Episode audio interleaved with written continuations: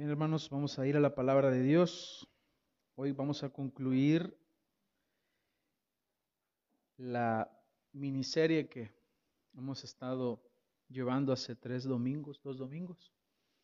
Hoy es la tercera parte del tema El cristiano y las autoridades, ya que nosotros nos encontramos desarrollando Romanos consecutivamente, tenemos que ir desarrollando cada uno de los temas que están escritos ahí para nuestra enseñanza, porque lo, lo que ha sido escrito para nuestra enseñanza ha sido escrito. Así que hoy vamos a concluir este tema, que es aún más extenso, da para más, pero lo, vamos a dejar de esta forma. Yo creo que a su debido tiempo vamos a ir desarrollando también más del tema. Así que vamos a darle lectura a Romanos 13. Vamos a nuestras Biblias. Pueden buscar, por favor, Romanos capítulo 13.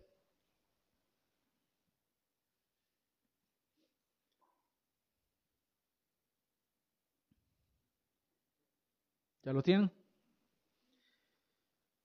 Vamos a leerlo entonces. Vamos a leer del 1 al 7. Son siete versículos los que nos ocupan en esta serie.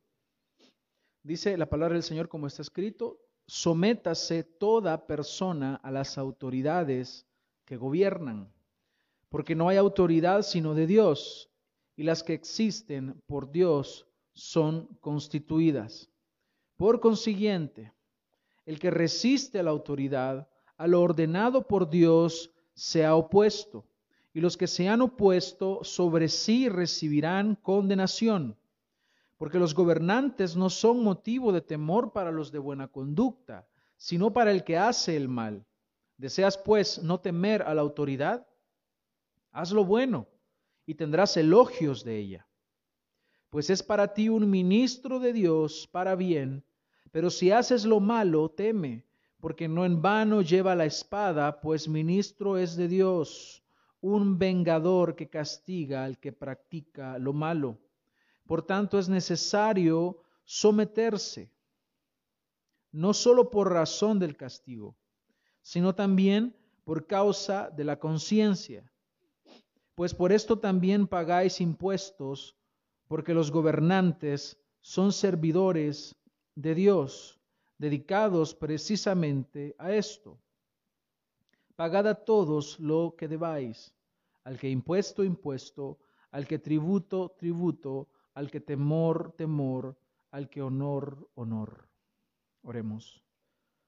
Señor, te damos las gracias por este texto, por esta porción de tu palabra que hoy es nuestro alimento espiritual. Te rogamos, Señor, que puedas hablar a nuestro espíritu, que puedas hablar a nuestra conciencia, a nuestra mente, y que podamos adaptarnos y moldearnos a tu palabra. Trae, Señor, luz a nuestra vida, ilumínanos para que podamos entender tu palabra. Sabemos que es luz en medio de tinieblas y si en nuestra mente hay mucha oscuridad, hoy queremos ser iluminados por tu palabra. Queremos llegar a la comprensión, al entendimiento correcto de tu palabra. Ayúdame a mí a poder desarrollar este mensaje siendo fiel a tu palabra no alterándola, no adulterando tu, palabra, sino que sea servida tal y como tú deseas, Señor, para nuestra edificación. En tu nombre oramos, amén.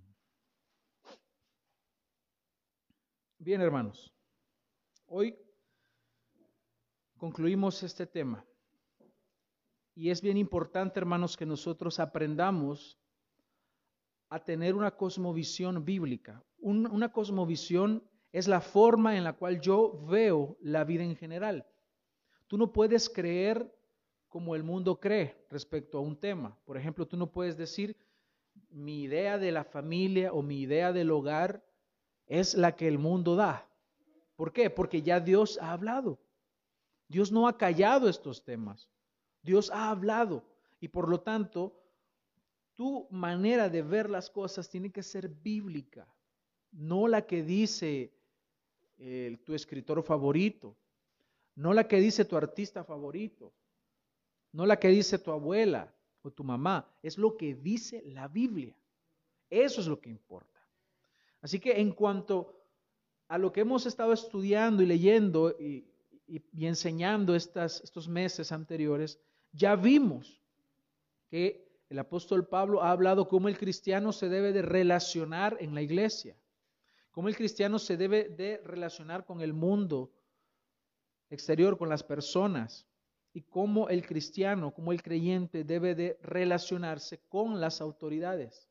Así que el Señor no ha callado este tema, sino que ha hablado y está diseminado por toda la escritura, por toda la palabra de Dios en cuanto al sometimiento a las autoridades, pero no solo eso, sino hay un punto importante.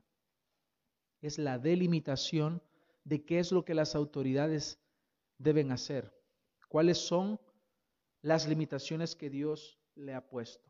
Así que entendemos, hermanos, que la función principal del gobierno, como dice el texto, es ser un ministro de Dios.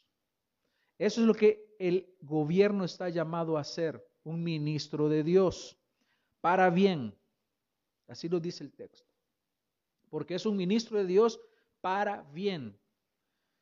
Pero cuando el gobierno, hermanos, no cumple esa responsabilidad que Dios le ha dado, y aquí no se trata de, de, de que cuál, cuál, dónde está ubicado el país y cuál gobierno es, es todos los gobiernos. Todos los gobiernos están llamados a cumplir esta función, ser un ministro de Dios para bien. Pero resulta que cuando el gobierno no cumple esa responsabilidad dada por Dios, el mismo gobierno se levanta en rebeldía contra Dios y falla gravemente al mandato de Dios. Cuando el gobierno no cumple su responsabilidad, está desafiando la autoridad suprema, que es Dios. ¿Por qué? Porque el gobierno, los gobiernos de cualquier país, llegan a creer que ellos son dioses. Llegan a creer que su autoridad y su poder debe cubrir todas las esferas de, la vida de, de un país, de una sociedad. Y no es así. Dios le ha puesto limitaciones. Dios ha puesto limitaciones. Pero cuando el gobierno no cumple, se revela contra la autoridad que está por encima de él, que es Dios. Si yo le digo a mi hija que haga algo y le doy una orden y no la quiere cumplir, me está desafiando a mí como autoridad en el hogar. ¿Cómo se llama eso? Rebelión, rebeldía.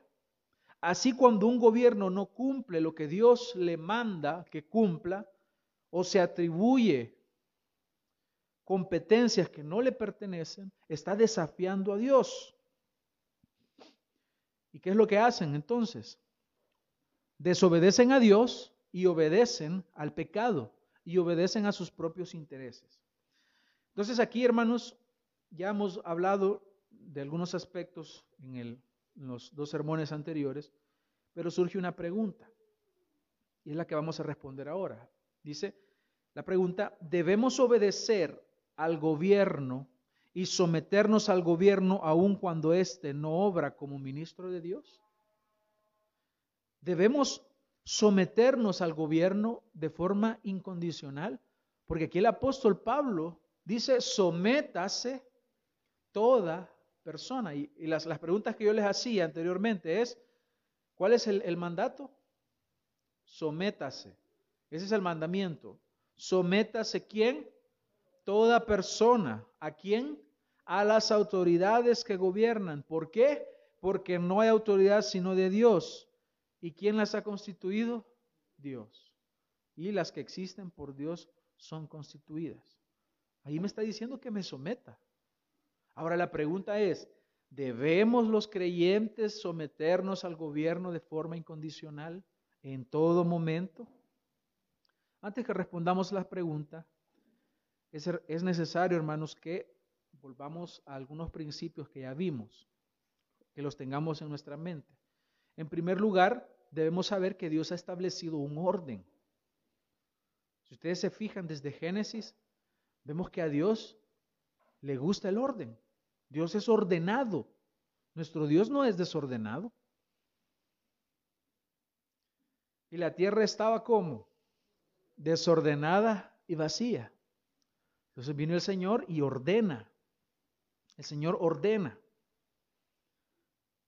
Él es un Dios ordenado. Él ha establecido también instituciones que a los cuales Él les delega autoridad para que funcionen correctamente. ¿Y cuál es el fin? Representar a Dios para que lo que hagan vaya en pro del reino de Dios. Vamos a ver un ejemplo en Génesis, Génesis 1.28. Y los bendijo Dios y les dijo, fructificad y multiplicaos, llenad la tierra y sojuzgadla y señoread en los peces del mar, en las aves de los cielos y en todas las bestias que se mueven sobre la tierra. ¿Qué estaba haciendo el Señor ahí? Delegando autoridad. Delegando autoridad en Adán y Eva. Él les estaba dando autoridad. Le dice que llenen la tierra y que sojuzguen. Dios estaba invistiéndolos entonces de autoridad a Adán y Eva para que ellos funcionaran como vicerregentes, es decir, ellos no son la máxima autoridad. Ellos no pueden hacer lo que ellos quieran. Ellos hacen solamente lo que Dios les ha ordenado. Entonces les dio autoridad sobre todo lo que había sido creado al mismo tiempo que les estableció límites. Y hermanos, aquí pasa algo, que cuando no se entienden los límites y no se respetan los límites, entonces viene el desastre. Cuando uno no entiende sus responsabilidades, sus privilegios, lo que el Señor le ha dado que cumpla, entonces viene el caos. El padre que no entiende los límites de su autoridad abusa de su esposa, abusa de sus hijos y comete graves pecados. No provee a la casa, no guía a sus hijos, los malcría a sus hijos, golpea a su esposa, la agrede física, verbalmente, castiga cuando no debe castigar y se abstiene de castigar cuando debe castigar. En fin, lo que hace es generar un caos, porque esa autoridad no está respetando los límites.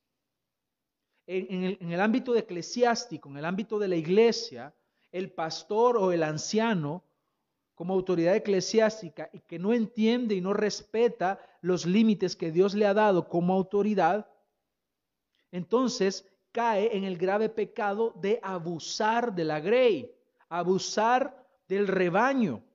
Se aprovecha del rebaño, lo trasquila para sí, para su propio beneficio y finalmente es una desgracia para quienes Dios ha puesto a su cargo. Y es ahí donde nosotros vemos que hay malos pastores. ¿Cómo les llama la palabra del Señor? Obreros fraudulentos. Y de, esos hay un montón. Son los que la, gente dice, ve los pastores, que todos los pastores son mujeriegos, dice. Todos los pastores son amadores del dinero, son ladrones. Claro, han visto un mal ejemplo de autoridad. Hay alguien que ha empleado mala autoridad que Dios le ha dado, no respetó los límites se excedió y cayó en esta desgracia. Asimismo, el gobernante que no respeta los límites que Dios le ha dado, que Dios ha establecido para él como gobernante, que no cumple sus obligaciones, comete el grave pecado de rebelarse contra Dios e ir contra la voluntad de Dios.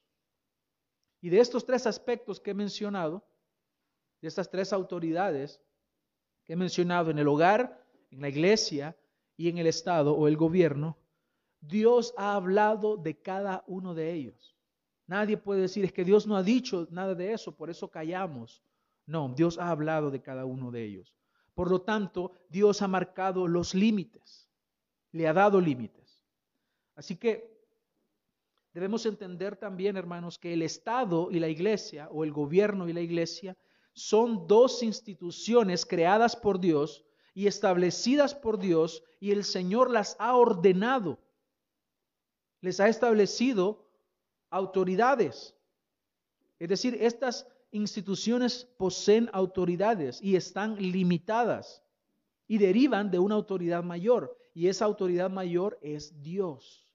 Es decir, no deciden ellos qué hacer por sí mismos o cuáles atribuciones se van a tomar, sino que son dos instituciones que Dios ha establecido, dos instituciones separadas.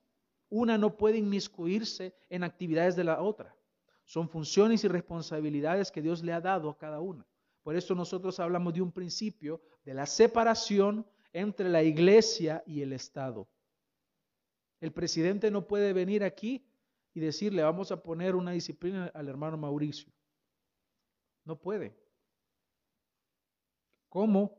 La iglesia no puede ir a decidir cuáles leyes se van a, aprobar o derogar, porque no son funciones. Ahora, no quiere decir que no habrá una incidencia, sino que no deben mezclarse. Sin embargo, no, no es lo mismo, hermanos, y aquí voy a hacer una aclaración.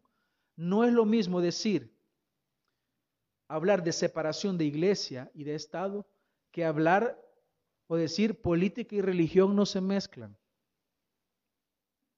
Son dos cosas distintas. Podríamos decir que, que estamos hablando de lo mismo si lo entendemos mal. Son dos cosas diferentes. ¿Por qué?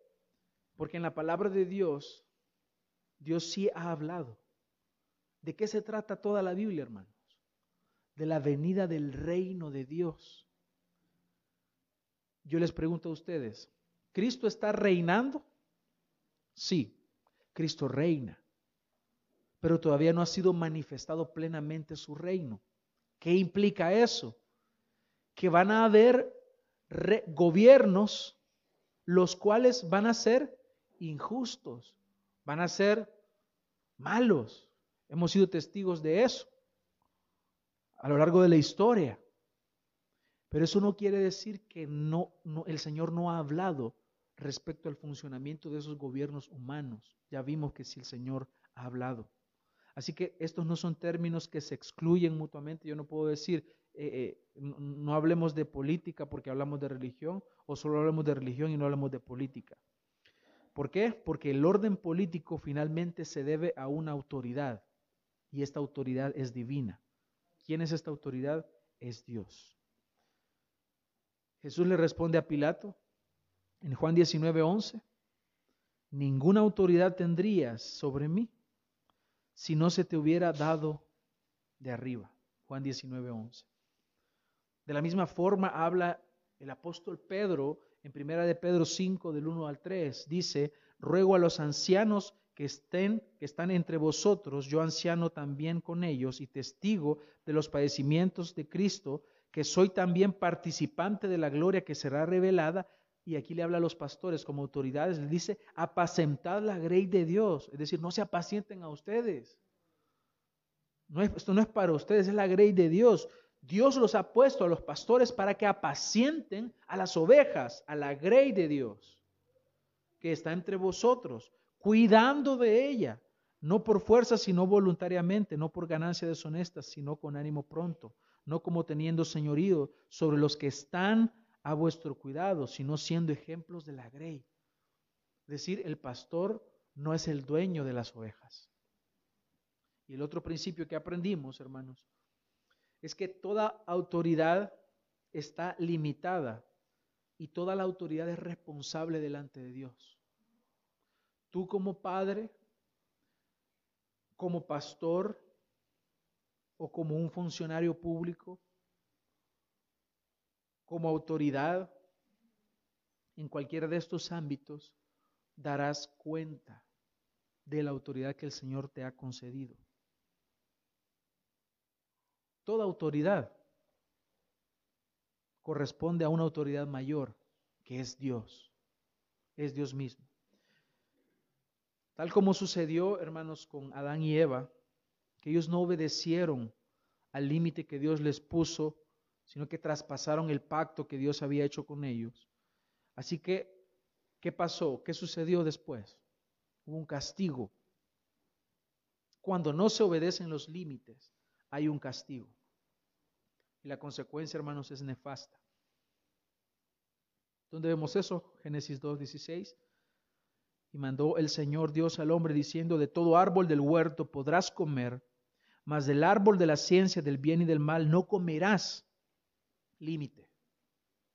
Porque el día que de él comieres, si desobedeces, si traspasas la autoridad, ciertamente morirás. Transgredieron el pacto. Así que todos los problemas del hombre con la autoridad dependen de un factor, hermanos, el pecado. Tanto del que hace las leyes, porque los gobernantes también hacen leyes malas. No todas las leyes son buenas. Hay leyes que son malas. Y hay gobiernos que gobiernan injustamente.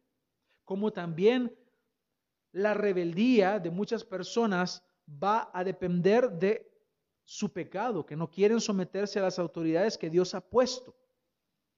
No quieren obedecer. Por lo tanto, dice el texto que estamos estudiando hoy, que quien no se somete a las autoridades está desafiando finalmente a Dios. De tal manera, hermanos, que acá Dios nos está diciendo que es necesario por causa de la conciencia, y no solo porque nos da temor de que nos vayan a meter presos o que vayamos a obtener un castigo de las autoridades, sino por la conciencia, es decir, porque Dios está arriba de ellos. Entonces no podemos desafiar esa autoridad, porque está claro que las autoridades deben cumplir con sus funciones que el Señor les ha dado. ¿Por qué? Porque es un ministro de Dios para bien. ¿Cuál es la función del gobierno? Ser ministro de Dios para bien. Esa es la respuesta bíblica, hermanos. ¿Qué es lo que hace un, gobierno? Ser ministro de Dios para bien. Esta es la función general del gobierno y es una función simple, hacer el bien. Todo lo que vaya en contra de este principio de autoridad es desafiar el orden establecido por Dios, es desafiar la autoridad suprema, es negar que existe una autoridad mayor. Los gobernantes llegan a creer que no van a rendir cuentas a nadie. Por eso si tú optas por un cargo público, por una función pública, tú debes de entender y debes de saber que tú rendirás cuentas delante de Dios, porque el Señor te está poniendo como autoridad y como un funcionario público, como un servidor público, darás cuenta delante de Dios, porque obedeces no al presidente, no al ministro, no al magistrado, sino a una autoridad mayor que esas, que esa autoridad es Dios.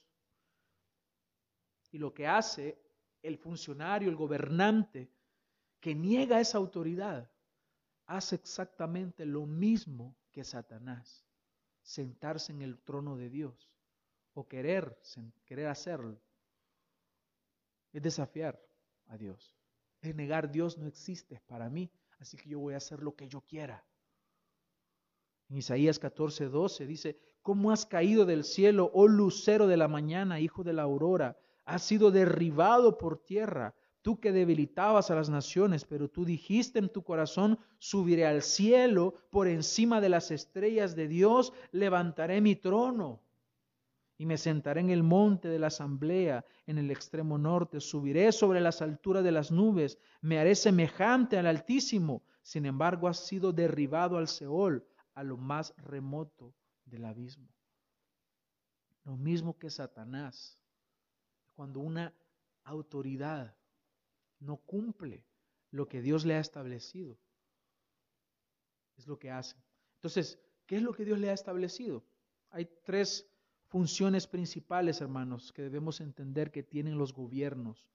La primera es la función de la seguridad es proteger a las personas del mal, de todo lo que vaya a causarles daño. El gobierno debe proteger a las personas. El gobierno debe promover el bien, debe preservar y mantener la vida humana, no destruirla. Esa es la función de la seguridad. Proteger también la propiedad privada. Lo que tú con esfuerzo has podido adquirir, debe de protegerlo. Debe también proveer las condiciones para que los ciudadanos puedan realizar el trabajo.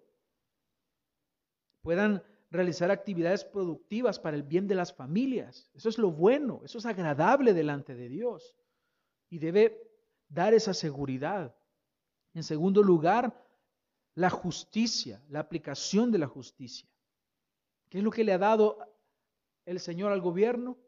La espada. El gobierno lleva la espada. ¿Para qué? Para castigar al malo. Porque la naturaleza del gobierno es ser ministro de Dios para bien. Por eso no debe de estar a favor del malo.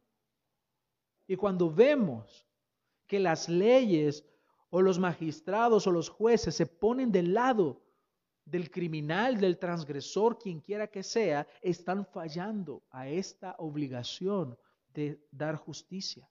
¿Qué es la justicia, hermanos? No ocupemos ese concepto, hay que dar a cada quien lo que le corresponde. No es esa la justicia que, que habla la Biblia. La justicia que se debe impartir en las naciones es la administración de lo que es a los ojos de Dios, lo que es moralmente bueno, lo que glorifica a Dios, lo que protege la dignidad humana, según la palabra de Dios. Eso es la justicia a la que se refiere acá. Y finalmente, infraestructura, que esta es una función obvia que deriva de la responsabilidad del gobierno de promover lo bueno. Aquí hablamos de todo, todo lo que tiene que ver con hacer o proveer de una manera para que el ciudadano viva bien, las calles estén bien, que los hayan puentes, que haya agua potable, todas esas son funciones de los gobiernos que deben ser cumplidas y obviamente sin dañar la propiedad privada, sin afectar la vida, sin promover lo malo, para que tenga aprobación de Dios. ¿Y qué hay de las otras actividades? Sencillo, corresponden a la familia, corresponden a, a las comunidades locales, corresponden a las empresas. Todo con el fin de evitar el desorden. Jueces 17.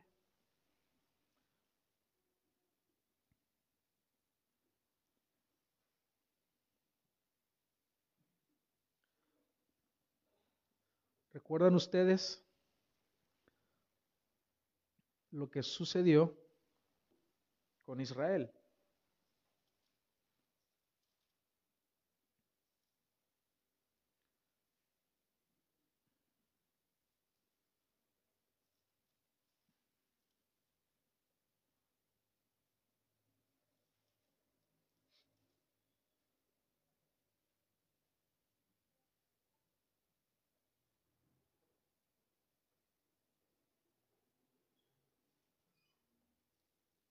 tengo mala cita.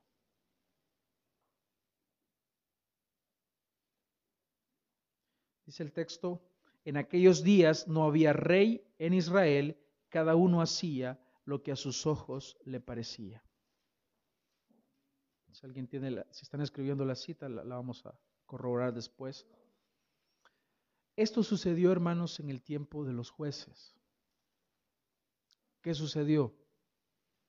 No había rey, no había autoridad. Había un desorden, había caos. ¿Se imaginan ustedes una sociedad sin, sin que haya gobierno, sin que hayan leyes? ¿Qué caos habría? Yo puedo, entonces podría pegarle un balazo a alguien en la pierna y si es que no, no hay problema, yo, yo puedo hacer lo que yo quiera.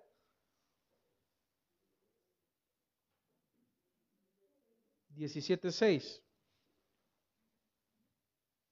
Ok, entonces si es el capítulo, el versículo no tengo anotado. Jueces 17.6. Eso precisamente es lo que se debe evitar, caer en ese desorden, porque Dios es un Dios ordenado. Entonces, si Dios ha instituido el gobierno, ¿cuál es la relación que debemos tener con ese gobierno? Debemos tener obediencia y someternos. Y es claro, hermanos, que Dios nos llama a obedecer estas autoridades, porque si nos resistimos a esa autoridad es resistirnos a Dios, y este es pecado grave, este es un pecado delante de Dios. Así que Pablo está ordenando a los creyentes que se sometan a un gobierno que los odiaba, Vean esto, hermanos. Pablo les está diciendo que se sometan a un gobierno que los odiaba y que finalmente los iba a matar, iba a acabar con ellos físicamente, matándolos, asesinándolos. Sin embargo, aunque muchas personas tienden a confundirse al ver esta realidad de que Pablo les está diciendo que se sometan a un gobierno que los aborrece, esta obediencia, hermanos, no es absoluta. No es absoluta.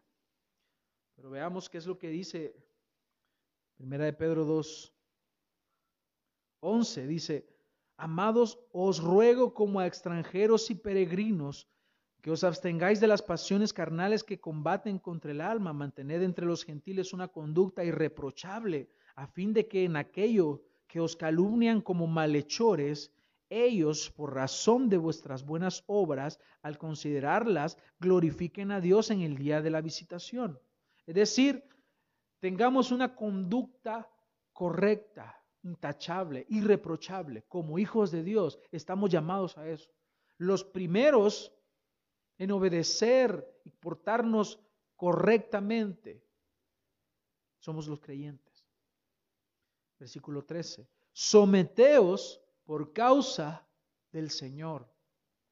No se trata entonces de ellos, no nos sometemos por ellos. ¿Por qué? Porque los gobiernos, obviamente, sin Dios, serán corruptos, serán malos. Sino que someteos por causa del Señor, por Él, porque Él está por encima de ellos, por la autoridad mayor que es Cristo, a quien se le ha dado toda autoridad. Dice, someteos por causa del Señor a toda institución humana, ya sea al rey como autoridad o a los gobernadores como enviados por Él para castigo de los malhechores. Se dan cuenta que está volviendo también el apóstol Pedro a hablar acerca de lo mismo que ya habló el apóstol Pablo y alabanza de los que hacen el bien. Porque esta es la voluntad de Dios, que haciendo bien hagáis enmudecer la ignorancia de los hombres insensatos. Andad como libres, pero no uséis la libertad como pretexto para la maldad, sino empleadla como siervos de Dios. Honrad a todos, amad a los hermanos, temed a Dios, honrad al rey. Esa es la honra que como hijos de Dios debemos dar a las autoridades. Hermanos, el concepto bíblico de autoridad entonces es jerárquico. Es jerárquico. ¿Quién está en la cima de esta jerarquía? Dios. Él está por encima. Por lo tanto, toda autoridad en última instancia depende de Dios. Y ninguna autoridad que existe, existe fuera de Dios. Es porque Él la ha dado. Así que cualquier autoridad que yo tenga en cualquier área de mi vida va a depender de Dios. Es una autoridad que deriva de Dios. Es una autoridad asignada y delegada. Es decir, esa autoridad no depende de la institución, en este caso el gobierno, por ejemplo, sino que es una autoridad que viene de Dios, que Él la ha establecido. Volvemos nuevamente a la pregunta. Entonces, ¿la obediencia que nos demanda Dios al gobierno es condicional o es incondicional? Pareciera algo muy superficial, sencillo. Pero encontramos, hermanos, en la Biblia que el primer pecado fue la desobediencia. Una desobediencia a la ley. Es anarquía contra Dios, contra el máximo gobernante. ¿Se dan cuenta cuando nos ponemos a pensar así del pecado terrible que cometió Adán? No estaba pecando o desobedeciendo a una autoridad intermedia, porque no había, sino que un desafío directo a Dios. Por eso fue un pecado grave. Quiero leer unas palabras de un teólogo, Robert Sproul, dice, sostengo que el pecado es un asunto político. no en el sentido de la política moderna, sino en el sentido de que Dios es el gobernante último de nuestra vida. Así que el que comete pecado está desafiando la autoridad, está desafiando la autoridad de Dios. Vemos también en, David y Saúl un claro ejemplo de cómo se debe dar respeto a las autoridades. ¿Quién era Saúl? Era el rey de Israel. Saúl quería matar a David. ¿Era bueno eso? No, era algo malo, porque no debe no debía hacerlo por los fines que él lo estaba haciendo por algo personal, porque había pecado también en su corazón. Y cuando David tuvo la oportunidad en aquella cueva de matar a Saúl, no lo hizo, porque él respetaba esa autoridad que Dios había puesto. Saúl era injusto y quería asesinar a David, pero él no se vengó con sus propias manos. Él se rehusó a proceder de esa manera porque fallaría gravemente a este principio de autoridad. Así que la obediencia y el respeto, hermanos, a las autoridades no es por el motivo de los gobiernos en sí mismos, sino porque obedecemos a la autoridad suprema que está por encima de ellos, que es Dios, porque Él es quien levanta los gobiernos. Así que el gobierno que tengamos, ¿quién lo ha puesto?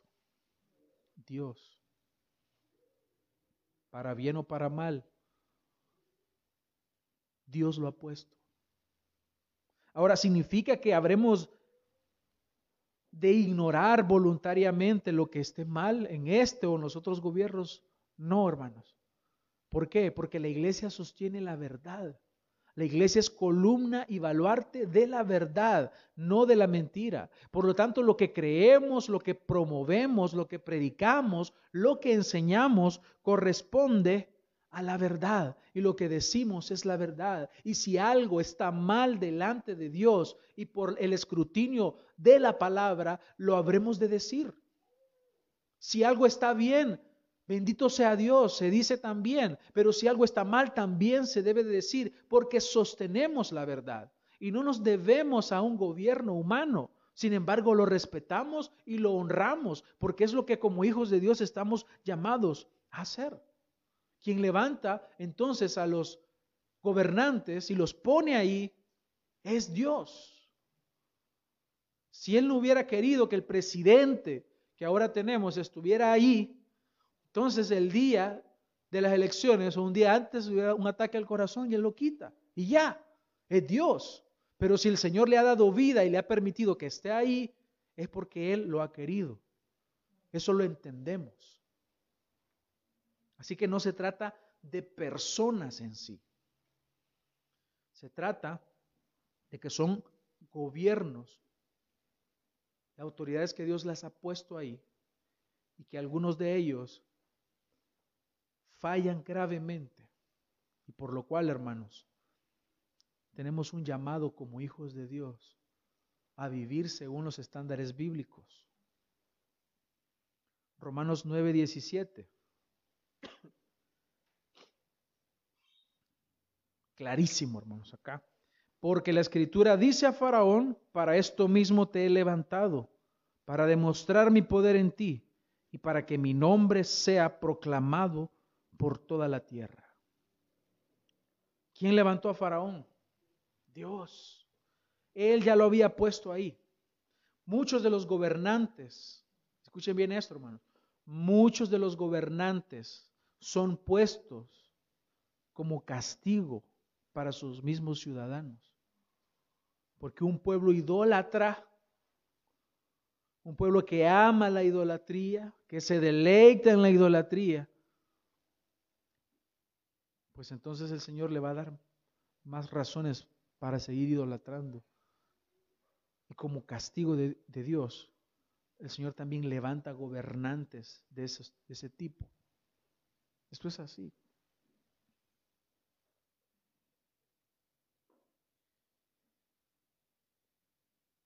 Así que nuestro sometimiento a las autoridades, hermanos, a autoridades humanas, es el testimonio de que nos sometemos a un gobierno mayor, el de Cristo Rey.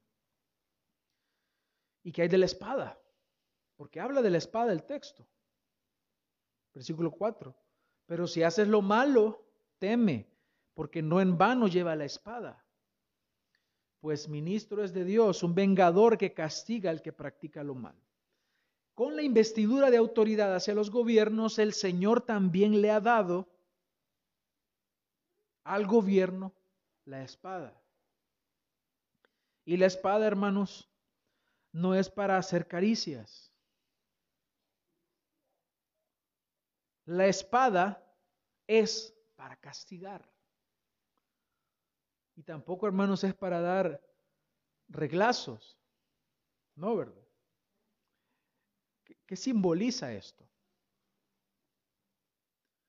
Dios, en la autoridad que ha investido al gobierno, le ha dado el poder para quitar la vida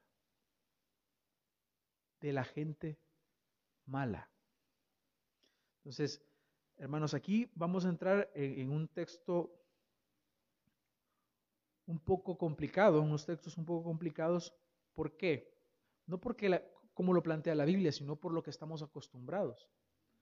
Aquí es necesario que nosotros hablemos acerca de la pena de muerte. Tenemos que hablarlo, tenemos que tocarlo. A algunos no les gusta este tema. Entonces la pregunta es, ¿y la pena de muerte es, es bíblica? ¿Aprueba Dios la pena de muerte? Sí, sí lo aprueba. Lo aprueba.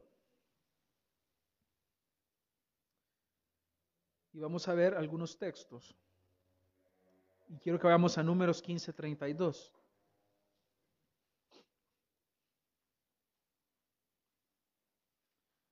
Una de las funciones que Dios da al gobierno es el castigo de los malos. Esta función se cumple por la promulgación de leyes. Dios le da la autoridad al gobierno para que el gobierno emita leyes a fin de proteger la vida de las personas, promover el bien. Entonces se busca el buen orden social.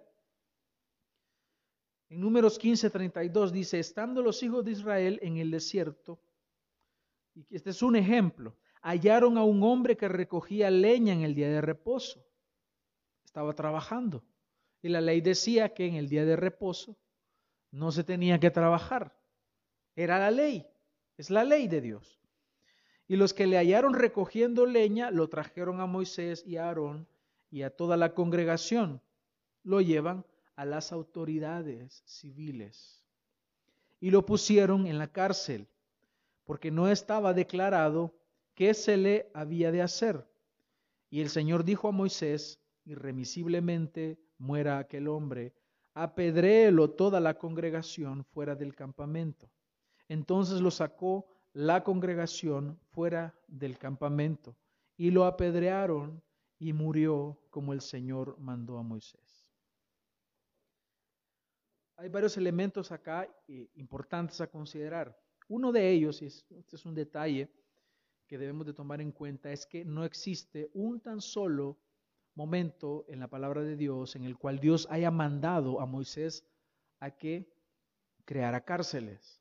Aquí se nos habla que hay una prisión y lo pusieron en la cárcel como una disposición transitoria hasta llegar a un veredicto, no como castigo final. Dios nunca mandó a Moisés a hacer cárceles. ¿A dónde encontramos cárceles por primera vez en la Biblia? A ver si se recuerdan. Cuando José fue llevado a Egipto, estuvo en unas prisiones. O sea que las prisiones, las cárceles, son prácticas paganas de otras naciones. Ellos aquí vemos que habían, habían adoptado esta medida, pero no como fin de una condena, sino como una disposición transitoria, algo mientras tanto se iba a establecer el veredicto. Entonces, Dios les da la potestad como gobierno civil de poder aplicar la espada. A eso se refiere cuando habla de la espada, de poder quitar la vida. Pero ¿cuál es el propósito, hermanos? ¿Es acaso que a Dios le gusta que se esté matando a la gente? No es eso. En Levíticos 22 dice, dirás también a los hijos de Israel, cualquier hombre de los hijos de Israel o de los extranjeros que residan en Israel, que dé alguno de sus hijos a Moloch, ciertamente se le dará muerte. El pueblo de la tierra lo matará a pedradas. Deuteronomio 21:20. Esto que vemos acá es otra aplicación de la pena de muerte. Decir, aquel que asesine a sus propios hijos, algo parecido o similar en el, en el sentido general y real, el aborto, dignos de pena de muerte. Deuteronomio 21:20 ya nos dice por qué es que el Señor lo hace. Dice, y dirán a los ancianos de la ciudad, este hijo nuestro es terco y rebelde. Imagínense si, si tenían un hijo terco y rebelde, se lo llevaban a los ancianos de la ciudad, es decir, a los gobernantes. Y ellos lo llevaban y le decían, mi hijo es terco, es rebelde, no nos obedece, es glotón y es borracho. Vaya paquete. Entonces todos los hombres de la ciudad lo apedrearán hasta que muera. Y aquí viene cuál es el fin. Así quitarás el mal de en medio de ti y todo Israel oirá esto y temerá aquellas personas que se oponen a la pena de muerte piensan que es el gobierno queriendo matar a sus ciudadanos y no es eso. Es proteger a los ciudadanos. ¿Por qué? Porque cualquiera que sabe que si asesina a otra persona y la condena de ese, de ese crimen es la pena de muerte, lo hace bajo la pena de valga la redundancia, la pena de muerte, o pena se llama, se llama. Es decir, esa persona lo que está haciendo es asumiendo su conocimiento de lo que está haciendo y su responsabilidad. Así que no tiene ningún, no es, no es que el verdugo lo esté matando. Finalmente es su decisión. Si hubiese aquí pena de muerte por violación, el violador diría, bueno, si me matan no importa, voy a violar. O el asesino, si yo mato a este, como hay pena de muerte, no importa, yo voy a, matar, porque hay una pena. En ese caso, la pena es la muerte. Entonces, aquellos que se oponen y que dicen que Dios no aprueba eso, están equivocados. De hecho, Dios lo manda a establecer. ¿Para qué? ¿Es acaso que Dios le gusta el derramamiento de sangre? No. Es para guardar la vida de los ciudadanos. Dice, así quitarás el mal de en medio de ti. ¿Por qué? Porque el gobierno está para eso, porque es ministro de Dios para hacer lo bueno. Todo Israel oirá esto y temerá. Es para que aquel que quiere hacer el mal no lo haga y tema. ¿Por qué? Porque el gobierno lleva la espada y no la lleva en vano. Dios le ha investido de autoridad para llevar la espada con el propósito de proteger a los ciudadanos del mal. Así que quien se opone a la pena de muerte se opone a la palabra de Dios. Porque si alguien, sabiendo que la pena por el cometimiento de un crimen es la muerte, entonces lo hace bajo el conocimiento y se atiene a esas consecuencias. No es el verdugo quien le condena, no es el que pone las inyecciones letales el que lo está matando, es el mismo quien se está condenando. Así que este aspecto es importante. ¿Por qué? Porque el gobierno, Dios le ha dado esa autoridad y le ha dado la espada para proteger la vida de los ciudadanos. Así que hermanos, entonces, ¿en qué momento se le permite al creyente desobedecer a su gobierno? ¿Hay algún momento, acaso? Los cristianos, hermanos, correspondemos a un principio bíblico de ética cristiana, de obedecer a los gobernantes. Eso es ética cristiana. Tú obedeces a los gobernantes como hijo de Dios. Tenemos ese llamado a ser ciudadanos ejemplares y nos sometemos al gobierno. Es más, oramos por nuestros gobernantes. Hoy estuvimos orando por, por el presidente, los gobernantes, alcaldes, diputados, magistrados. Rogamos por ellos. aun cuando discrepamos de muchas leyes que se promulgan, que son injustas, y acciones que ellos realizan. Pero, y aquí viene el gran pero, cuando las leyes, hermanos, van en contra de la palabra de Dios, la desobediencia no solo es una opción, sino que es un llamado, a pesar de que nuestra propia vida esté expuesta. En Hechos 4:13 dice, entonces viendo el denuedo de Pedro y Juan y sabiendo que eran hombres sin letras y del vulgo, se maravillaban y les reconocían que habían estado con Jesús, y viendo al hombre que había sido sanado, que estaba en pie con ellos, no podían decir nada en contra. Entonces les ordenaron que saliesen del concilio y conferenciaban entre sí, diciendo, ¿qué haremos con estos hombres? Porque de cierto señal manifiesta ha sido hecha por ellos, notoria a todos los que moran en Jerusalén, y no lo podemos negar. Sin embargo, para que no se divulgue más entre el pueblo, amenacémosles, para que no hablen de aquí en adelante a hombre alguno en este nombre, es decir, en el nombre de Jesús y llamándolos les intimaron que en ninguna manera hablasen ni enseñasen en el nombre de Jesús. Mas Pedro y Juan respondieron diciéndoles, Juzgad si es justo delante de Dios obedecer a vosotros antes que a Dios, porque no podemos dejar de decir lo que hemos visto y oído. En este caso específico, lo que estamos viendo es a autoridades, es al gobierno prácticamente, diciéndoles a ellos que dejen de predicar algo que el Señor ya les había dicho que hicieran. Por tanto, id y predicad el Evangelio a toda criatura. Por lo tanto, el magistrado aquí mandó a callar. Silencio. No hablen de Jesús, no hablen el Evangelio. Pero ellos, en esta situación, obedecieron a la autoridad que estaba encima de los magistrados. Entonces, ¿a quién obedeces si lo que el gobierno ordena va en contra de lo que ya Dios ha ordenado? Si el gobierno o autoridad te ordena que hagas algo que Dios prohíbe, o te prohíbe algo que Dios ordena, no solo puedes obedecer, sino que tienes la obligación de desobedecer. Por ejemplo, si tu jefe te manda a alterar la contabilidad en un negocio, la autoridad inmediata te está mandando que hagas algo que Dios desaprueba. Tu obligación es obedecer a Dios antes que al hombre. Si el padre obliga, por ejemplo, a practicar promiscuidad sexual a su hijo, se han fijado que hay padres que llevan a donde prostitutas a sus hijos adolescentes y les ordenan, pues el hijo debe desobedecer a su padre. Si el gobierno ordena no congregarse, la iglesia debe congregarse.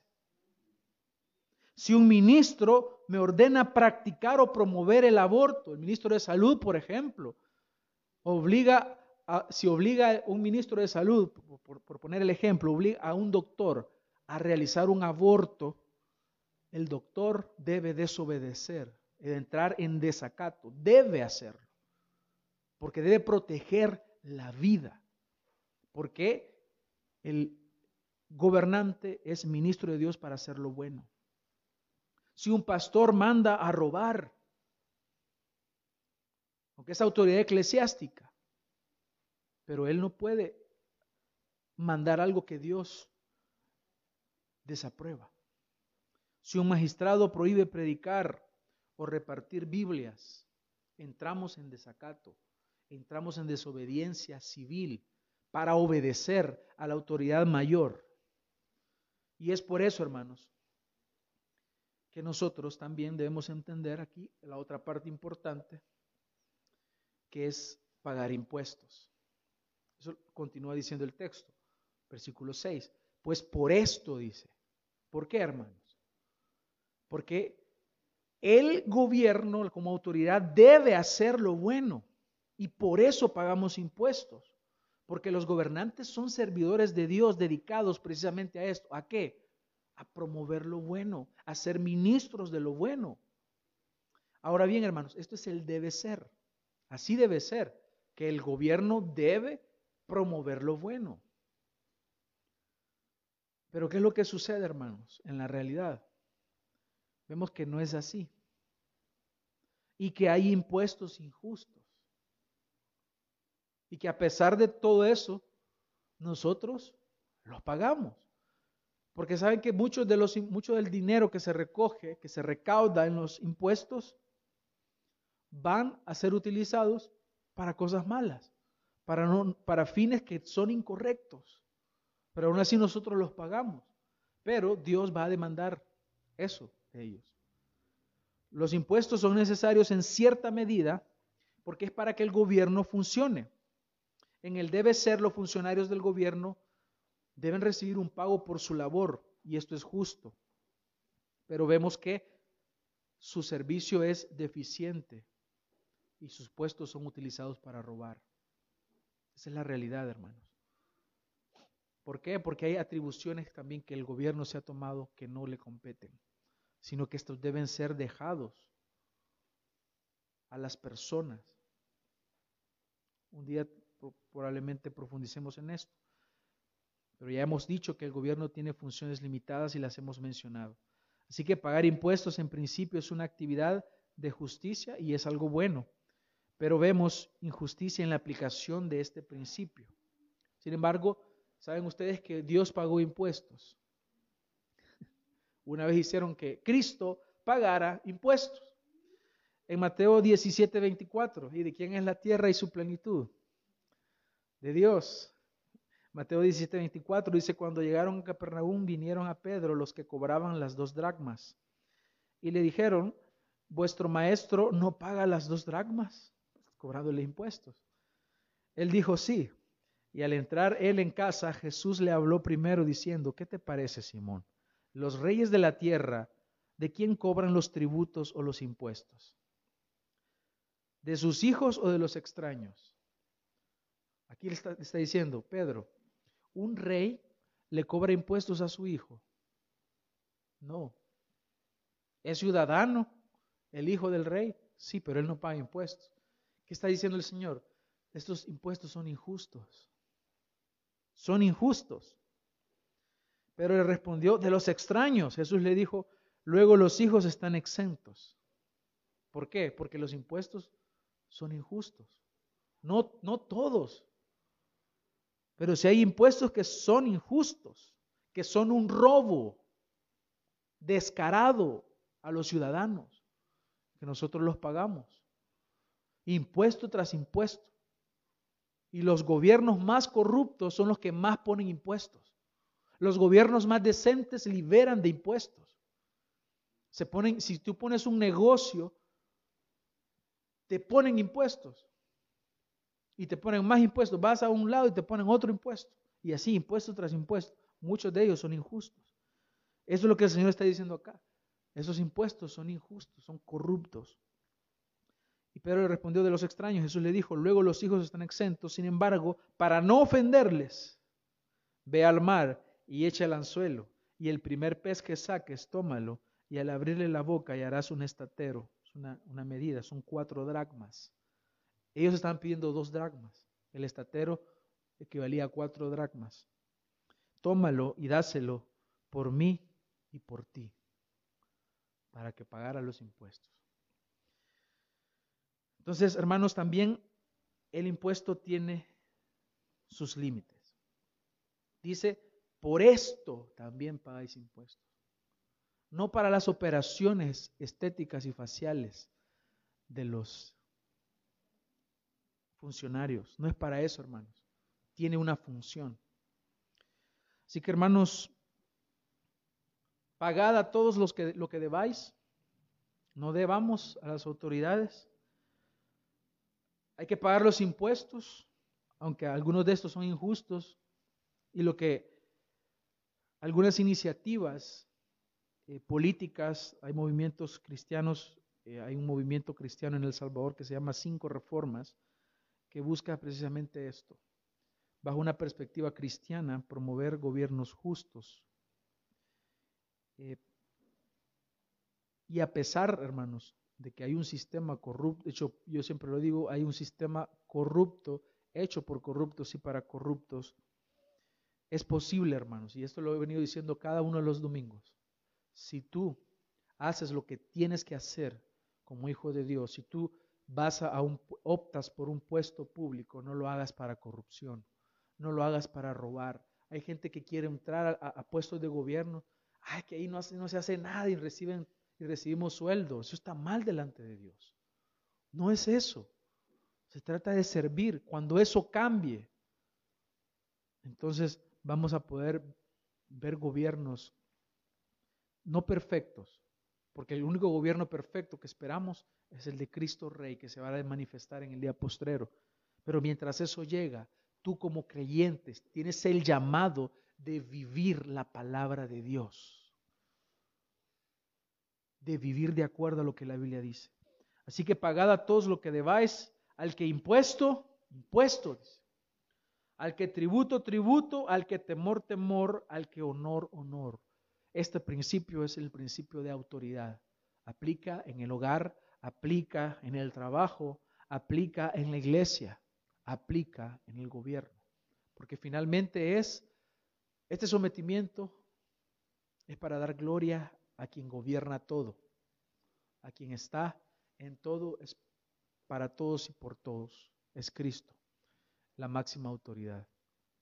Así que que el Señor bendiga su palabra, que el Señor bendiga su palabra y nos ayude a cumplirla. Y que ahora, hermanos, cualquier idea errónea que nosotros teníamos en cuanto a los gobiernos, espero que haya sido corregida, lo deficiente haya sido corregido y ahora podamos tener una manera bíblica de ver la relación del creyente con el gobierno. Vamos a orar, hermanos. Gracias te damos, Señor, por esta oportunidad que nos has dado de poder meditar en tu palabra.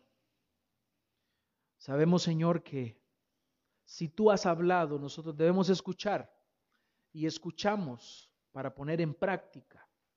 No escuchamos para hacernos de oídos sordos, para hacernos ignorantes. Escuchamos para vivir tu palabra, para ponerla por obra. Yo te rogamos, Señor, que cambies en nosotros lo malo, lo deficiente, que nos ayudes a amar tu palabra, a vivirla, a ponerla en práctica, porque no tenemos otra actividad más grande, más excelsa que hacer en nuestra vida que aquella de glorificarte a ti en todo. Ayúdanos, Señor. Aprovechamos, Señor, para nuevamente orar por los gobernantes. Oramos, Señor, por el presidente, su gabinete, por los ministros. Oramos, Señor, por los diputados, por los alcaldes, funcionarios públicos que están en los distintos ministerios y sus dependencias. Oramos, Señor, porque sabemos que tú les has puesto ahí y aquel que tú le has permitido ostentar un cargo público. Te pedimos, Señor, que puedas traer arrepentimiento por ellos,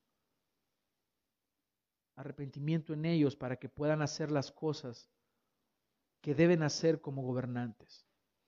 Señor, sabemos que hay corrupción en este y en otros gobiernos. Así que te pedimos, Señor, por ellos te rogamos, Señor, que puedas convencerlos de pecado, para que puedan venir arrepentidos, Señor, que de alguna manera ellos puedan corregir lo que hacen mal. Sabemos que solo es posible, Señor, mediante la obra que tú puedas hacer en ellos. Que traigas conciencia, la conciencia correcta, para que obren de acuerdo a tu palabra. No hablamos que se hagan teólogos, no hablamos que sean pastores. Hablamos que hagan lo que esté correcto, lo que esté bien. Y para ello no es necesario pasar por un seminario. Basta con el sentido común. Todos sabemos que robar es malo. Todos sabemos qué es la injusticia. Así que te pedimos por ellos. Oramos, Señor, por promulgaciones de leyes que sean buenas. Oramos, Señor, para que las leyes malas sean eliminadas y sean quitadas. Oramos, Señor, para que el gobierno pueda cumplir su función de seguridad y proteger a los ciudadanos. Para que el gobierno pueda cumplir su función de justicia, aplicando y creando leyes justas. Oramos para que el gobierno pueda cumplir su función de infraestructura, para que vivamos quieta y reposadamente como hijos de Dios. Oramos, Señor, para que el dinero que se recauda de los impuestos sea bien utilizado. Oramos, Señor, para que muchos impuestos sean eliminados, porque son injustos. Oramos, Señor, por nuestro país, El Salvador, esta nación en la cual tú nos has permitido nacer, en cuya bandera se ha colocado Dios, unión y libertad, y que esto sea una realidad en este país. Ayúdanos, Señor, a someternos